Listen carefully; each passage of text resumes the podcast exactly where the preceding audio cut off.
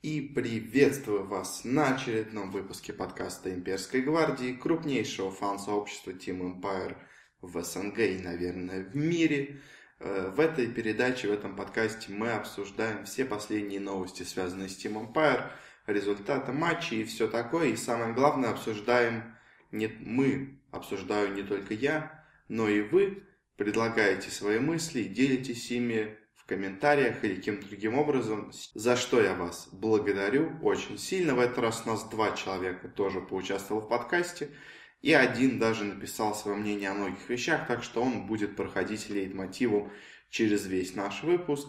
Но давайте уже переходить к делу. Как можно понять по времени, когда этот подкаст выходит, основной темой его будет недавно закончившаяся Дримлига и результаты Империи на этом турнире. Но для начала давайте обсудим, что вообще мы ожидали от команды до этого турнира. Э, сначала мы в этом месяце выиграли, собственно говоря, сами квалификации на этот турнир. Потом мы проиграли, именно проиграли квалификации на ДАК. А затем каким-то чудом непонятным смогли выиграть квалификации на Эпицентр. Э, чудом, потому что поначалу мы не смотрелись как команда, которая их выиграет, но после перерыва недельного мы смогли собраться силами и в итоге одолели там Fly to Moon и прошли на турнир. Собственно говоря, это турнир, который нас ожидает в будущем, но об этом чуть попозже. И от Дрим-лиги ожидалось э, ответов на какие-то вопросы, которые остались по игре команды, насколько она хорошо улучшается, какой прогресс виден в команде и все такое. Ну и сам состав участников был относительно неплохим, но вполне играбельным. Мы с половиной из команд, которые там были, мы, в принципе, могли бы даже исправиться. И в идеале в четверку зайти даже было бы вполне реальным результатом, с некоторой долей везения, конечно же. Так что лично я от турнира ожидал скорее даже, может быть, не каких-то результатов, хотя, конечно, на них я тоже надеялся, а каких-то ответов на вопросы который я еще в прошлом выпуске ставил, как вообще улучшилась игра команды. Ну, а вот что пишет Глеб Зубанов по этому поводу. Он пишет, что верилось, что ребята смогут набрать форму для достижения хороших результатов. Как итог, где-то мы преуспели, а где-то нет, но прогресс однозначно есть, и это точно еще не предел. Он, как видите, тоже ожидал от турнира вполне неплохого результата и хорошей игры, крайне, по крайней мере, последний матч на эпицентре подарил нам такую надежду. Но давайте переходить уже к самому турниру. Э, первый соперник, который нам достался, был не самый легкий, но этого можно было ожидать. У нас посев слабенький, поскольку мы одни из аутсайдеров турнира. Поэтому нам в пару досталась одна из сильнейших команд на этом турнире, это Team Secret. А учитывая состав участников и что произошло с другими командами, это вообще был главный фаворит турнира. Ну и, собственно говоря, он его в спойлер и выиграл. Э, потому что Ликвиды играли с заменой, OG играли с заменой. И из оставшихся команд были только Ньюби да Секреты, но и Ньюби в последнее время играют так себе, так что Секреты смотрелись на этом турнире самой сильной командой.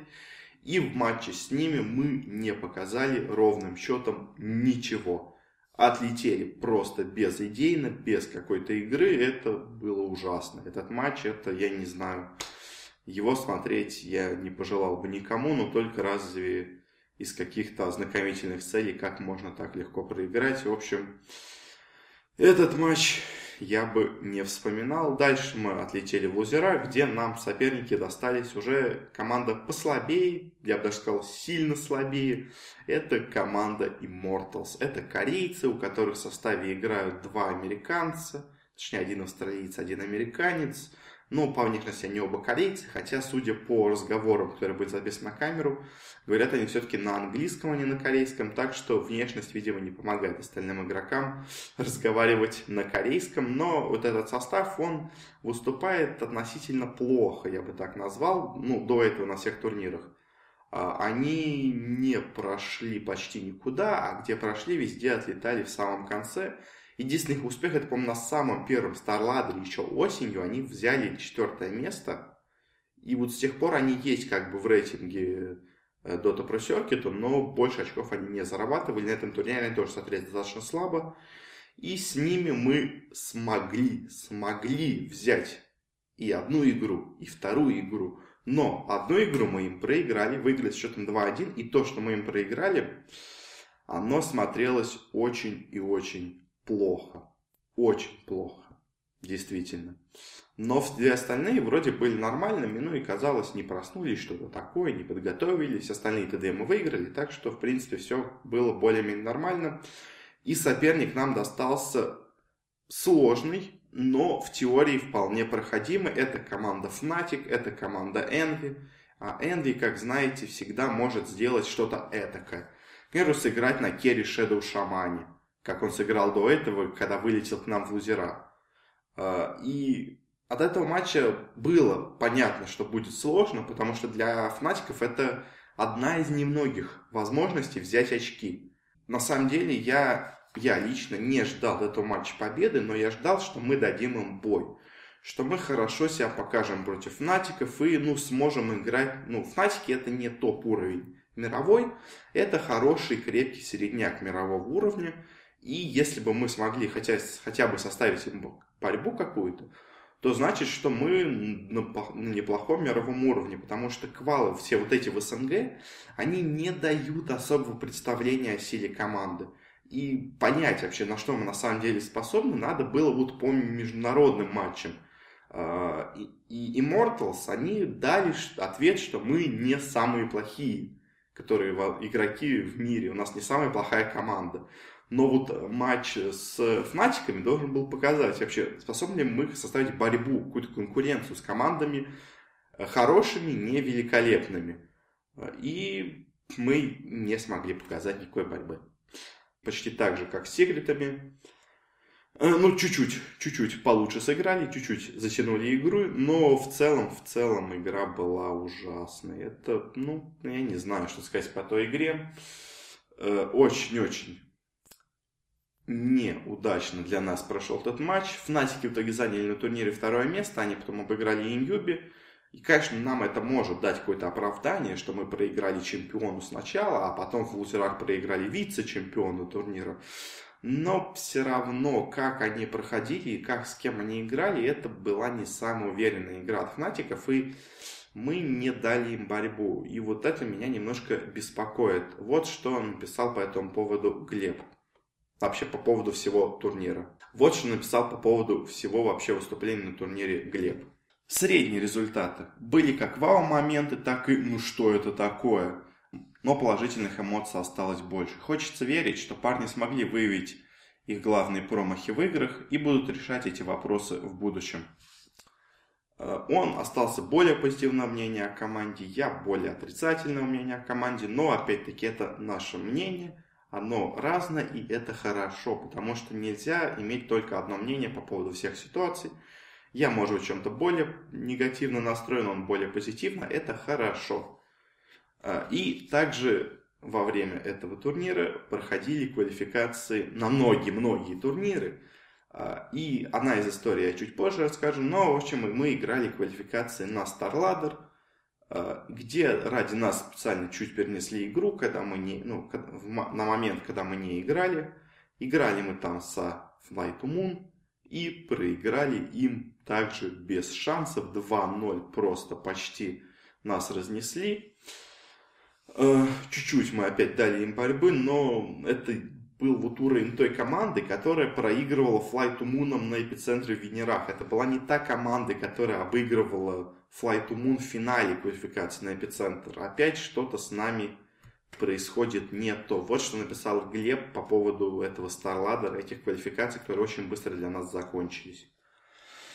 Э, жаль, что имперцы не смогли пройти квалы, но не стоит на этом заострять внимание.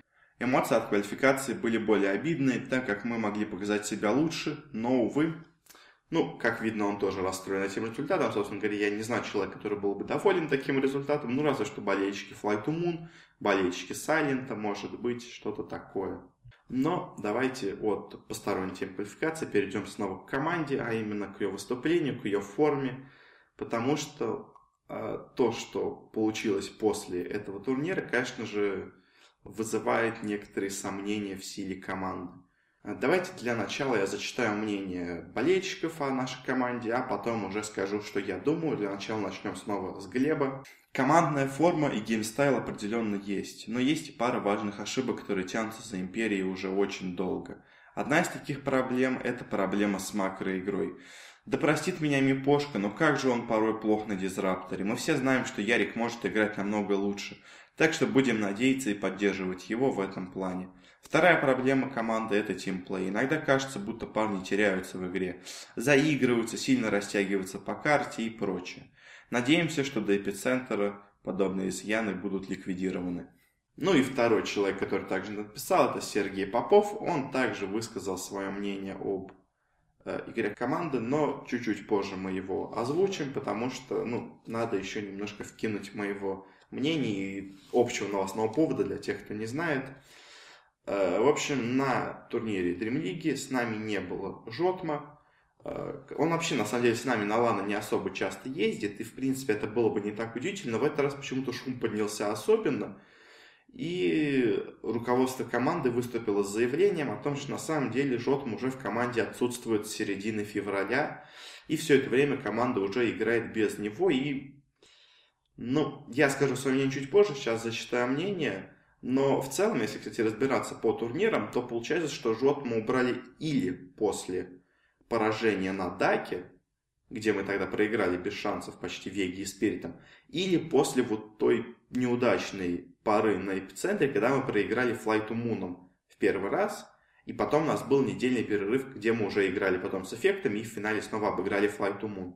То есть где-то вот или после Дака, или после первой половины эпицентра, вот где-то в этот момент убрали Егора. Ну, я, по крайней мере, так это вижу ситуацию. Но давайте к Сергею Попову. Не знаю, почему кикнули Егорку. Парням, скорее всего, виднее. Но что это за драфты, может объяснить только соло фразой «парни, шо мы напикали». Вообще исполнение, как это не признавать, стабильное только у Ростика, но и Андрюха иногда могет. Остальные трое занимаются иногда непонятно чем. Мипошка включает Андрюху Бондаренко в лучшие годы, а если поглядеть на дизраптор, то становится больно. Йоко забывает про свои идеальные вырывы в замес, а Саша совершает порой детские ошибки. Командных ошибок очень много, и видно, что проигрыши идут не из-за индивидуального мастерства, а просто из-за слабости в командном взаимодействии. Что ж, может быть, пацанам удастся преодолеть этот барьер неудач и отправиться в Канаду. Хотелось бы верить. Мне тоже хотелось бы верить, что в Канаду мы отправимся, но пока, конечно же, предпосылок для этого не так много. Скажу свое мнение, команда находится в некой стагнации, я бы это так назвал. Э, потому что после Старладера самого первого, когда мы обыграли Кингенов, проиграли Минески и Ньюби, мы сказали, команда играла неплохо, команда играла с потенциалом. Что мы говорим сейчас после этого поражения? Команда играла неплохо, команда играла с потенциалом. Но прошло уже два месяца, и разница очень большая. На самом деле, это вот как наши вечно молодые футболисты, которые в 26 лет все еще остаются подающими надежду. Потому что просто других альтернатив нету, и хочется верить. Но иногда надо все-таки возвращаться в реальность и понимать, что у команды пока дела идут не самым лучшим образом. И особого прогресса вот за все это время я не увидел. У нас как были, вот как сказали ребята, я с ними согласен, ошибки в макроигре, так и не остались. Пики стали чуть-чуть получше, в этом я согласен. Мы себе теперь начинаем пикать уже хороших героев. Не всегда баним лучших героев соперников или как-то выстраиваем пик от соперника, но хотя бы более-менее у нас что-то с героями начало определяться. Но вот э, то, что происходит внутри игры, какая-то координация, э, действие, может какое-то общение в команде, я не знаю, я не внутри нее, поэтому мне сложно сказать, что именно, в чем заключается проблема. Но вот какое-то координирование, по всей видимости, идет не так немного, как, как хотелось бы, я не знаю, для успешного результата, как хотелось бы. Потому что команда как-то, ну, как и сказали ребята, то идет в одну сторону, то в другую. Один игрок где-то остается фармить, все остальные идут в другую сторону. Очень-очень как-то неопределенно играет команда, не знает, похоже, как будто как расположить себя на карте, как делать, что предпринимать в, как, в такой ситуации. И плюс еще опять наша новая ошибка, мы теперь начинаем заливать early game. Раньше такого у нас не было, теперь у нас такое есть. Это, это Возможно, проблема в пиках, опять-таки, может быть, потому что у нас герои не самые сильные в early гейме. Возможно, проблема в распределении ресурсов. Мы не знаем, как э, правильно расположить Йоку и Мипошку, чтобы у всех все было хорошо. Опять-таки, как сказал э, Сергей, что хорошо играют только Ростик и Андрюха.